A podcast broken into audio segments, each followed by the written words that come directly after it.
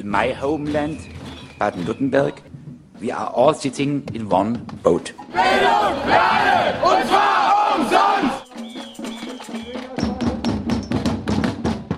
Wir werden uns in der gesamten Region mit Ihr hört Fokus Südwest, zusammengestellt bei Radio Dreikland, 102,3 MHz Freiburg, am Donnerstag, den 30. März 2023, durch Konrad. Die Themen Housing First in Stuttgart. Bis 2030 soll in Deutschland die Obdachlosigkeit abgeschafft sein. Ein vielversprechendes Konzept, das dabei helfen könnte, ist Housing First. In Deutschland entstehen deshalb überall sehr unterschiedliche Housing First Projekte. Letztes Jahr wurde ein Bundesverband gegründet, der jetzt allgemeine Standards für die Projekte auf den Weg bringen soll. Sozialarbeiterin Katharina Rudel ist Projektkoordinatorin bei Housing First Stuttgart und gibt im Interview einen Einblick in ihre Arbeit. Zur Demokratie gehört das Streikrecht. Beim gemeinsamen Streik von Verdi und EVG beteiligten sich am Montagmorgen rund 300 Menschen an der gemeinsamen Streikkundgebung in Freiburg. Radio Dreigland war bei der Kundgebung und sammelte einige Stimmen. Unterstützung von Gefangenen in Notsituationen. In der Sendung Ausbruch bei Radio Dreigland am 26. März 2023 mit Thomas Meyer-Falk aus der Sicherungsverwahrung der JVA Freiburg wurde darüber gesprochen, wie Menschen außerhalb der Mauern Gefangene unterstützen könnten, wenn es zu Situationen wie Isolationshaft, Verwehrung von notwendiger medizinischer Versorgung etc. kommt. Obdachlos und wohnungslos, das ist ja nicht das Gleiche. Wo ist denn da der Unterschied? Obdachlos sind Personen, die auf der Straße schlafen und auf der Straße leben. Und wohnungslos sind Personen, die keinen eigenen Mietvertrag beispielsweise haben, aber bei Bekannten oder Verwandten unterkommen oder in einer Einrichtung der Wohnungslosenhilfe unterkommen. Das heißt, sie sind nicht gezwungen, auf der Straße zu schlafen, haben aber eben keinen eigenen Wohnraum für sich. An wen wendet sich Housing First? Unser Projekt Housing First Stuttgart richtet sich an beide Personengruppen. Das ist eine Besonderheit in Stuttgart. In vielen anderen Städten ist es so, dass sich Housing First ausschließlich an obdachlose Personen richtet. Das heißt, wir sollen auch das ähm, System der Wohnungsnotfallhilfe in Stuttgart ein Stück weit entlasten, weil wir in Stuttgart haben wir ein sehr, ein sehr gut ausgebautes, großes Wohnungsnotfallhilfesystem sind etwa 5300 Personen dort untergebracht. Und durch den sehr angespannten Wohnungsmarkt ähm, schaffen es die Personen gar nicht mehr aus dem System raus. Wir nennen das dann Drehtüreffekt, also die Leute verbleiben viel länger als nötig im System. Und Housing First soll da auch so eine Ausstiegsmöglichkeit sozusagen sein. Und gibt es aber irgendwelche Einschränkungen, sowas wie Alter oder deutscher Pass? Also die Nationalität ist egal. Voraussetzung ist, dass die Personen dazu befähigt sind, die Miete zu bezahlen. Das heißt, wir, wir akquirieren Wohnraum auf dem freien Wohnungsmarkt. Dann geben wir den an die Personen weiter, die bei uns im Projekt teilnehmen. Wir selbst unterschreiben keinen Vertrag. Also der Mietvertrag wird ausschließlich zwischen den Projektteilnehmenden und den Vermietern gemacht. Wir sind sozusagen nur die, die die Wohnung an Land ziehen. Und der Zugang für die Personen zu unserem Projekt ist tatsächlich eigentlich nur, die Personen müssen aus Stuttgart kommen. Das heißt, wir dürfen keinen Anzieheffekt für Personen von außerhalb haben. Dann braucht man eine Meldebescheinigung für Stuttgart oder sowas? Oder wie hat man, also wie kann man das, wenn man keine Wohnung hat, nachweisen, dass man aus Stuttgart kommt? Die meisten der Projektteilnehmenden, bei denen ist es einfach, weil die meisten aus dem System der Wohnungsnotfallhilfe kommen und in Stuttgart leben und es auch nachweisen können, eine Meldebescheinigung tatsächlich haben. Bei Personen, die obdachlos sind, die haben sowas natürlich in der Regel nicht. Da reicht uns quasi aus, dass die Personen beschreiben, ich lebe seit der und der Dauer im Schlossgarten. Das akzeptieren wir dann. Also eine Altersbegrenzung gibt es in dem Sinne nach oben hin nicht. Was wir aber, worauf wir achten bei der Projektaufnahme, ist, dass die Personen in dem Sinne noch eigenständig leben können. Also dass sie jetzt nicht pflegebedürftig beispielsweise sind. Dafür gibt es dann in Stuttgart andere Projekte. Wir verstehen Wohnraum als Menschenrecht, was jedem zusteht. Und deswegen muss niemand beweisen, sozusagen, dass er wohnfähig ist. Äh, für uns kommt die Wohnung ganz am Anfang. Das heißt, wir versuchen quasi die Projektteilnehmenden aufzunehmen, in Wohnung zu vermitteln und bieten ihnen dann sozialarbeiterische Unterstützung an bei den Problemlagen, die sie haben, die sie vielleicht vorher haben wohnungslos werden lassen. Aber ähm, die Teilnahme oder die Inanspruchnahme der sozialen Arbeit ist komplett freiwillig. Das wissen wir alle oder alle, die Wohnungen suchen, wissen es. Ich glaube, alle anderen auch mittlerweile, dass der Wohnraum und der Markt total schwierig ist. Und ich stelle es mir so vor, dass es ja auch ziemlich viele Klischees oder Vorurteile gibt gegenüber Menschen, die obdachlos sind. Und weiß nicht, sowas wie, die sind alle drogenabhängig oder die sind nicht sauber oder solche Sachen. Wie finden Sie denn dann überhaupt Wohnraum in der angespannten Lage? Zum aktuellen Zeitpunkt haben wir jetzt nach diesen sechs Monaten Wohnraumakquise haben wir aktuell fünf Wohnungen und alle diese fünf Wohnungen sind von großen Wohnungsunternehmen. Also bei Privatvermietenden ist es viel, viel schwieriger. Wir setzen da tatsächlich auf die großen Wohnungsunternehmen. Beispielsweise die Vonovia. Die Vonovia auf Bundesebene kennt mittlerweile Housing First ähm, und unterstützt dieses Projekt in verschiedenen anderen Bundesländern. Und wir hatten auch ein Kooperationsgespräch mit den Zuständigen hier aus Stuttgart. Und die sind bereit, sozusagen ihren Bestand einmal monatlich zu prüfen. Und wenn sie eine Wohnung haben, die entsprechend der Mietobergrenze für uns in Frage kommt, bekommen wir die sozusagen angeboten von der Vonovia. Und unsere Projektteilnehmenden kriegen dann auch tatsächlich eine Einzelbesichtigung mit einer Sozialarbeiterin von uns zusammen. Das heißt, sie müssen sich nicht durch solche Massenbesichtigungen dann quälen, und ja, der Vonovia ist in dem Fall natürlich klar, was für Personen, was unser Klientel entspricht. Aber man muss sagen, dass die Zuständigen da eine relativ realistische Einschätzung haben und sagen, Personen, die AlkoholikerInnen sind oder drogenabhängig, gibt es in allen Gesellschaftsschichten. Bei uns haben sie sozusagen noch den Bonus, dass sie Sozialarbeit im Hintergrund haben. Das bewerten die einfach positiv. Können Sie alle Hilfeangebote stellen oder wie, wie sieht es aus? Wenn wir die Leute ins Projekt aufnehmen, besprechen wir mit ihnen, dass wir darauf bestehen, dass wir die Rahmenbedingungen klären dürfen. Das heißt also alles, was mit Einzug zu tun hat, mit Gasanbieter, Verträge abschließen, Stromanbieter. Und danach dürfen die Personen quasi den Ton angeben und dürfen entscheiden, inwiefern sie uns in Anspruch nehmen. Und da bieten wir sozusagen Sozialarbeit, besteht ja aus einem ganz, ganz riesengroßen Strauß, was man alles so anbieten kann. Und die äh, Klientinnen und Klienten geben quasi vor, was sie brauchen. Das reicht von Thema, am Anfang natürlich Thema Wohnen, über Thema Arbeit, Gesundheit. Wir haben natürlich auch Personen, die drogenabhängig sind. Wir haben auch tatsächlich Personen, wo es dann auch um das Thema Sorgerecht beispielsweise geht. Also das sind ganz unterschiedliche Themen, die die Personen dann eben beschäftigen. Und wenn Sie möchten, können Sie uns eben unterstützend hinzuziehen. Haben wir noch irgendwas vergessen, was wichtig ist? Also als großes Vorbild wird immer Finnland genannt bei Housing First. Finnland hat tatsächlich seit 2008 eine nationale Strategie, wo eben Housing First zur Bekämpfung der Wohnungslosigkeit eingesetzt wird. Und trotz verschiedener Regierungskonstellationen sind die von dieser Strategie nie abgewichen. Dadurch hat Finnland die Anzahl der wohnungslosen Personen sehr stark abgebaut. Also in den 80er Jahren waren es noch um die 20.000 wohnungslose Personen. Ähm, mittlerweile reden wir von unter 4.000 in Finnland. Ich möchte aber dazu sagen, dass die Konstellation in Finnland nicht auf alle Punkte zutrifft und vergleichbar ist, wie es halt in Deutschland ist. Deswegen verstehen wir Housing First jetzt nicht als absolutes Allheilmittel, ähm, zumal bei uns der Wohnungsmarkt das vermutlich nicht hergibt, dass man nur Housing First macht sozusagen und nichts anderes. Die Klientinnen und Klienten im Bereich der Wohnungslosenhilfe haben häufig ganz multiple Problemlagen und manche brauchen auch eine stationäre oder eine teilstationäre Einrichtung und fühlen sich dort auch wohl. Deswegen haben auch diese Punkte oder diese Einrichtungen ihre Daseinsberechtigung. Wir verstehen Housing First einfach als Ergänzung des Systems. Die Innenstadt ist leer, die Innenstadt ist tot, weil es uns braucht. Uns braucht es, um die Leute hier rein zu befördern.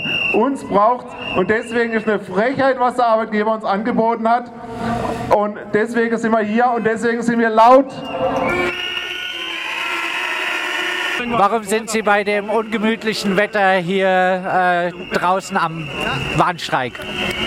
Also wir sind hier draußen am Warnstreik, weil wir tun jeden Tag Schichtarbeit machen mit verschiedenen Uhrzeiten, was nicht regulär ist.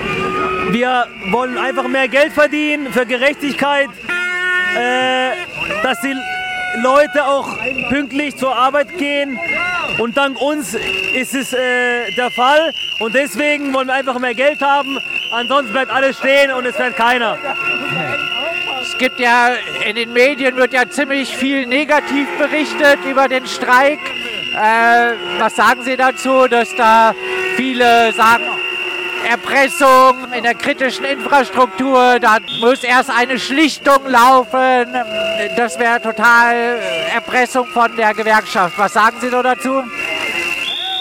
Also ich kann nicht viel dazu sagen, aber eins kann ich sagen, das Leben ist so teuer geworden und ich finde, dass die Löhne auch steigen sollen und ich finde es gerecht einfach, dass es so ist und wir werden uns auf jeden Fall durchsetzen. So ein Warnstreikender von der Gewerkschaft Verdi. Auf der Streikkundgebung am Platz der alten Synagoge sprach zunächst Jürgen Höflin, Geschäftsführer des DGB Südbaden. Liebe Kolleginnen und Kollegen, ihr zeigt heute, was in diesem Land passiert, wenn ihr nicht arbeitet. Es geht nichts mehr. Ihr zeigt, wie wichtig ihr seid für den Personenverkehr, für den Güterverkehr. Ihr seid klasse. Ohne euch geht in diesem Land nichts auf der Straße, nichts auf der Schiene. Ihr seid wichtig. Rainer Geis von der Gewerkschaft Verdi führte aus, wo der Warnstreik überall zu spüren ist. Und wenn heute gestreikt wird im Verkehrsbereich, dann bedeutet es, dass die Flughäfen streiken. Und es ist gut so. Und das bedeutet, dass auch die Eisenbahn, die Deutsche Bahn und ihre Töchter mit über 50 Betrieben heute kein Bus rausfährt und kein Zug rausfährt. Das ist Streik und das muss man spüren. Und Verkehr findet auch auf den Wasserstraßen statt. Und deswegen ist heute zum Beispiel in Heidelberg die Schleuse zu und da wird sich auf dem Neckar die Schifffahrt stauen und da wird es natürlich keine Zulieferung in den Betrieben geben, weil Verkehr ist auch auf der Wasserstraßen und die streiken die Kollegen und ist gut so. Ingo Katz von der EVG hob hervor, wer welche Arbeiten erledigt. Die acht gelobten Vorstände, ja, die arbeiten heute alle, aber komischerweise fährt keine Straßenbahn, kein Schiff, kein Flugzeug und kein Zug. Jürgen Höflin stellte die Reaktion der sogenannten Arbeitgeber auf den Warnstreik in einen historischen Kontext. Ich bin jetzt 25 Jahre Gewerkschaftssekretär. Ich habe bisher noch keine Lohnverhandlung, keine Tarifrunde erlebt, wo die Arbeitgeber nicht gesagt haben, die Forderungen der Arbeitnehmer sind überzogen, sie passen nicht in die Zeit, die Welt geht unter und wir sind immer noch hier, obwohl wir auch schon in der Vergangenheit gestreikt haben und uns für unsere Rechte eingesetzt haben und für faire Löhne und für eine Wertschätzung unserer Arbeit. Von daher das Gejammere der Arbeitgeber, das ist wirklich nicht mehr zu ertragen. Und jetzt kommen Sie doch mit euren Kamellen. Und weil sie sehen und merken, welche Macht wir haben, wenn wir nicht arbeiten gehen, genau deswegen kommen sie wieder mit einem aus der Mottenkiste und sagen, wir müssen das Streikrecht einhängen. Jetzt gerade wieder der Chef da von den kommunalen Arbeitgeberverbänden, der eine Zwangsschlichtung verlangt. Alles olle Kamellen, weil sie Schiss vor uns haben, weil sie merken, ohne uns geht nichts. Und wir sagen solchen Forderungen eine klare Absage, weil Streikrecht ist ein Menschenrecht, ist unser Grundrecht. Anders können wir nicht verhandeln. Wenn die andere Seite blockiert, dann bleibt uns nichts anderes übrig, als die Arbeit niederzulegen. Und das ist geil, was ihr macht. Das ist richtig, was ihr macht. Gegen jede Einschränkung des Streikrechts sprach sich auch Rainer Geis von Verdi aus. Der Streik ist die Schule der Demokratie, weil dort können sich die Menschen zu Wort melden, die der Meinung sind, dass irgendwas falsch läuft bei ihnen im Job oder bei ihren Arbeitgebern. Und da zeichnen wir uns aus zu anderen Ländern, wo man nicht streiken darf. Wenn dann willfährige Arbeitgeber uns vorplaudern, dass das Streikrecht an der Stelle falsch ausgeübt ist. Die haben nicht kapiert, wir leben in einer Demokratie und zur Demokratie gehört das Streikrecht und das nutzen wir auch. Warum die Warnstreiks notwendig sind, dazu Rainer Geis. Wenn wir heute Abend einkaufen gehen, dann erleben wir exorbitante Preissteigerungen beim Brot, bei der Butter, bei allen Lebensmitteln. Und wenn am Monatsende die Rechnung kommt für die Miete, für den Strom, für das Gas, dann sind wir alle konfrontiert mit Preissteigerungen nie geahnter Größenordnung. Kolleginnen und Kollegen, und da lassen wir uns auch nicht einreden, dass wir irgendwas an der Preisspirale oder an der Inflationsschraube mit beitragen. Nein, wer war denn zuerst? Die hohen Preise oder unsere Lohnforderung? Was wir machen, ist Selbstverteidigung, damit wir auch morgen noch ein annehmbares Leben haben können, indem wir unsere Kinder, unsere Frauen, unsere Angehörigen ein angemessenes Leben bieten können. Dafür streiken wir. Rand der Kundgebung fragten wir Ingo Katz von der EVG auch noch, wie seine Antwort auf den Vorwurf der Erpressung lautet. Wissen Sie, wenn ein Familienvater seine Familie nicht mehr ernähren kann und er braucht dann zwei oder drei Jobs, um seine Miete zu zahlen, da rede ich nicht mehr von Erpressung, sondern wir reden über das Nötigste, was jeder benötigt. Bei der Kundgebung war es zuvor teilweise sehr pathetisch geworden. Und dass wir heute gemeinsam streiken, das ist die gewerkschaftliche Idee hier in Deutschland. Alle unter einem Dach im DGB, um Kräfte zu bündeln, um gemeinsame Ziele zu verfolgen. Das ist der Auftrag, der historische, nach dem Nationalsozialismus. Wir Gewerkschaften lassen uns nicht spalten. Wir halten zusammen. Wir kämpfen für ein faires Leben. Wir sind auch für mehr, weil in den niederen Gruppen bei uns eben auch so ist, dass noch kein äh, Mindestlohn bezahlt wird. Nicht in allen Gruppen bei uns. Und deswegen ist diese Forderung auch da mit dem 650 Euro für jeden. Noch ein paar Worte zu den Arbeitsbedingungen. Zu den Arbeitsbedingungen. Ja, sehr anstrengend natürlich. Viele Bereiche sind auch äh, unterbesetzt, weil wir suchen ja immer noch äh, tatkräftige Mitarbeiter. Aber es ist halt schwierig, bei dem Tarifgeld, was wir bekommen, Leute auch ans Bord zu kriegen. Und zum Abschluss noch einmal Jürgen Höflin vom DGB, der auf verschiedene andere weiterhin laufende Tarifauseinandersetzungen aufmerksam machte. Wir haben zurzeit nicht nur eine Tarifauseinandersetzung. Ich finde es klasse, dass heute die Kolleginnen und Kollegen von Verdi, von der VAG hier sind und sich mit euch zusammengeschlossen haben mit der EVG. Das ist aber nicht die einzige Tarifrunde. Es gibt gerade Verhandlungen in, Bäckerei, in der Bäckereiindustrie, wo wir nicht wissen, wie es ausgeht. Es wird im April eine Tarifrunde im Kfz-Handwerk geben. Und ich habe eine Bitte an euch. Unsere Arbeitskämpfe gewinnen wir in den Betrieben. Aber nicht nur dort. Wir gewinnen sie auch überall, wo wir sind, in der Freizeit. Sei das beim Bäcker, vorne am Dresen. Wir müssen diskutieren und den Leuten klar machen, so wie wir heute streiken bei der EVG, so sind wir dann solidarisch, wenn im öffentlichen Dienst gestreikt wird oder im Kfz-Handwerk. Wir lassen uns als Arbeitnehmer nicht auseinander dividieren. Jeder von uns hat das Recht, für gute Arbeitsbedingungen notfalls auch zu streiken. Lasst uns zusammenstehen, weil so erreichen wir mehr.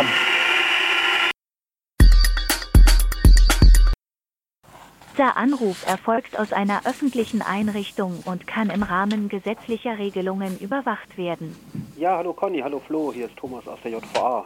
Hallo Thomas, grüße dich. Schön, dass du in der Leitung bist.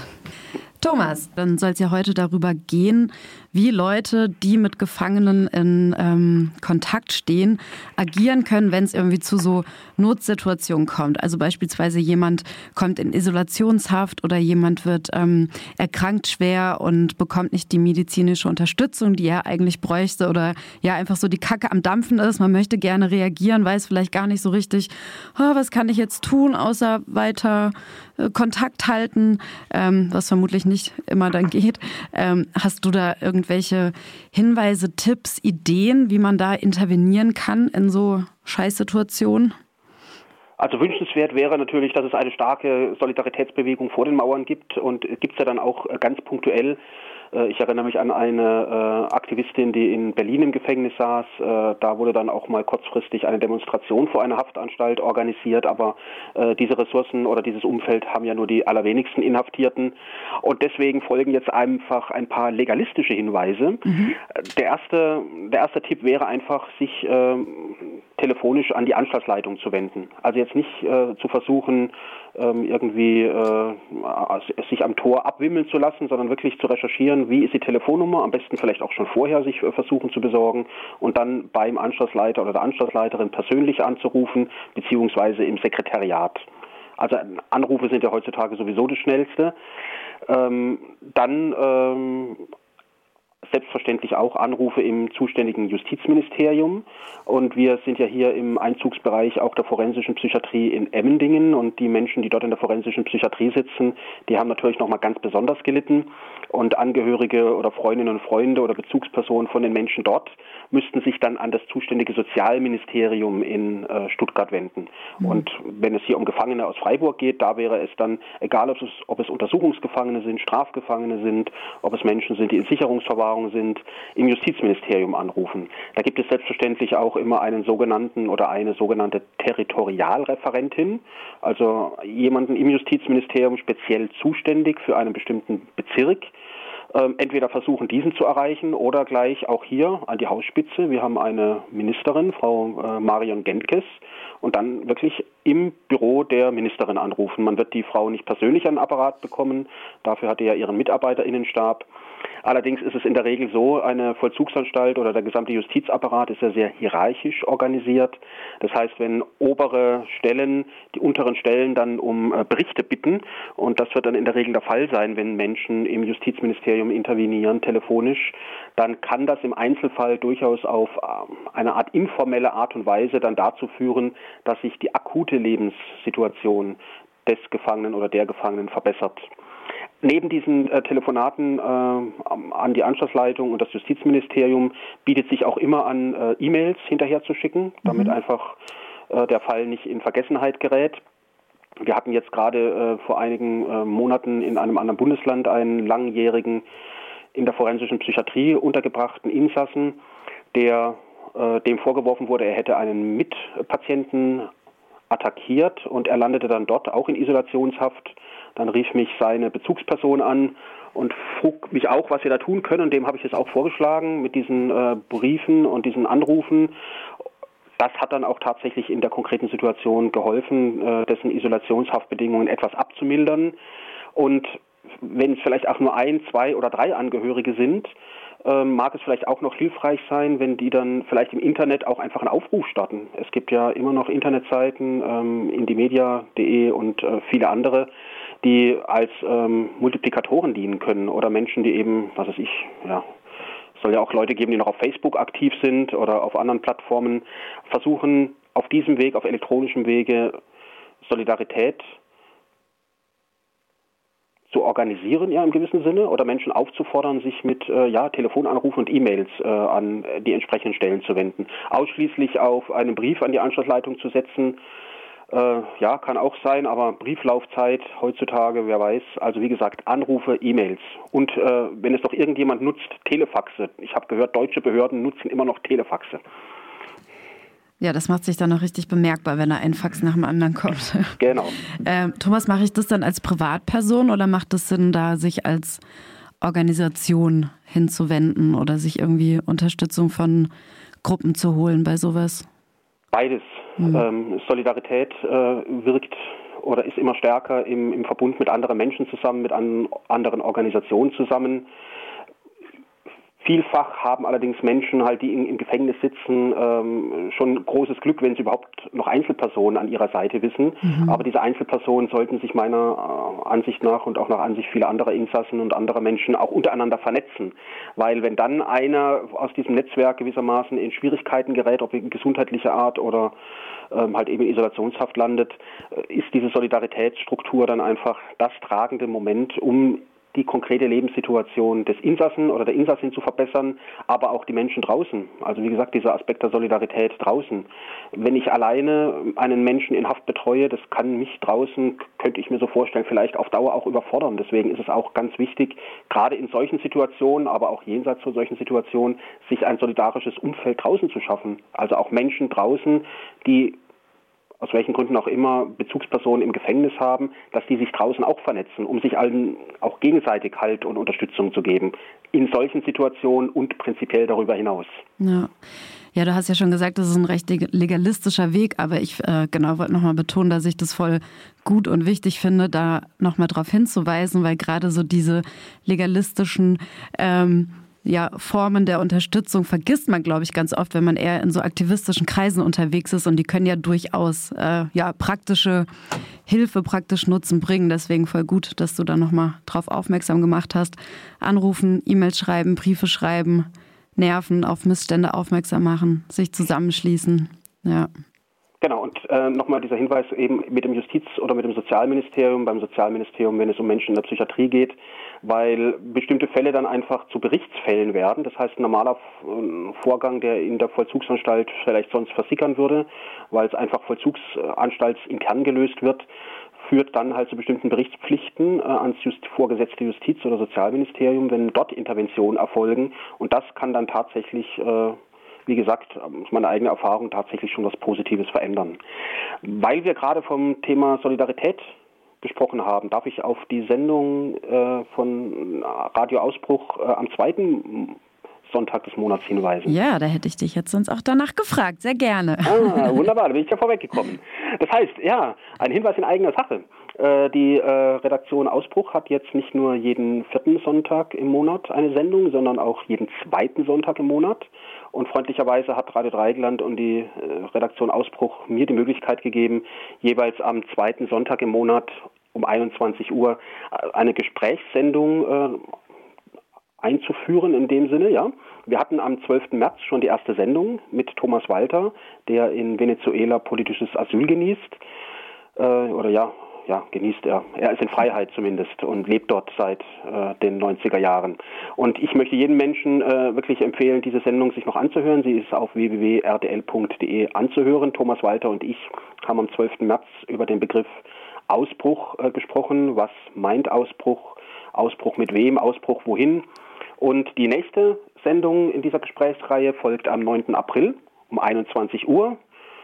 Menschen, die den Kalender im Kopf haben, 9. April, das ist Ostersonntag. Vielleicht etwas anderes als Ostereier suchen, vielleicht sich um 21 Uhr die Sendung anzuhören. Und zu Gast wird sein oder ist äh, Hanna Poddig, eine Vollzeitaktivistin, mit der ich über das Thema Solidarität spreche. Ja, ich fand die letzte Sendung auch richtig toll und freue mich auch schon sehr auf die nächste. Ja, wunderbar. Freut mich. Ja, gut, dass das so ankommt. Das ist ja der Sinn. Freue ich mich.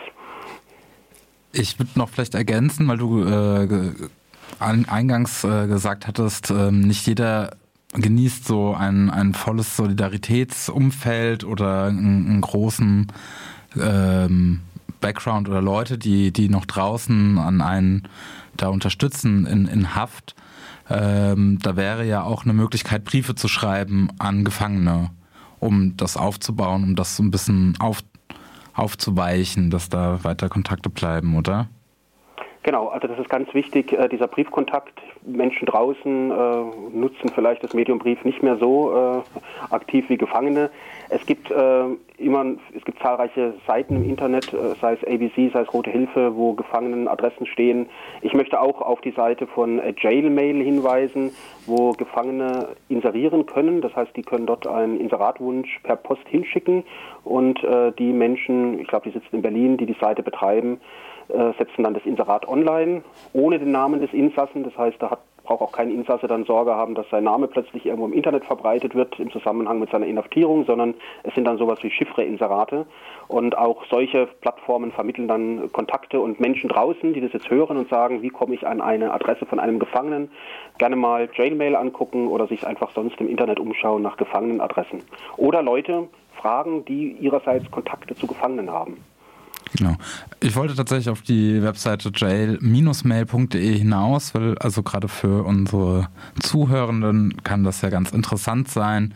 Und bei den Inseraten kann man tatsächlich auch nach Bundesländern äh, sortieren und man findet hier auch einige ähm, Adressen bzw. Kontakte, Inserate aus, aus Freiburg auch, um, wenn Leute Interesse haben, auch Kontakt in die JVA Freiburg zu halten. Gerne. Schreibt den Gefangenen, bitte. Das war Fokus Südwest, zusammengestellt bei Radio Dreikland, 102,3 MHz Freiburg, am Donnerstag, den 30. März 2023, durch Konrad. Und zwar umsonst! Wir werden uns in der gesamten Region mit den Mitteln des gewaltfreien Widerstandes zur Wehr setzen. Das kann's ja wohl nicht sein. Nein. Fokus Südwest. Nachrichten von links unten.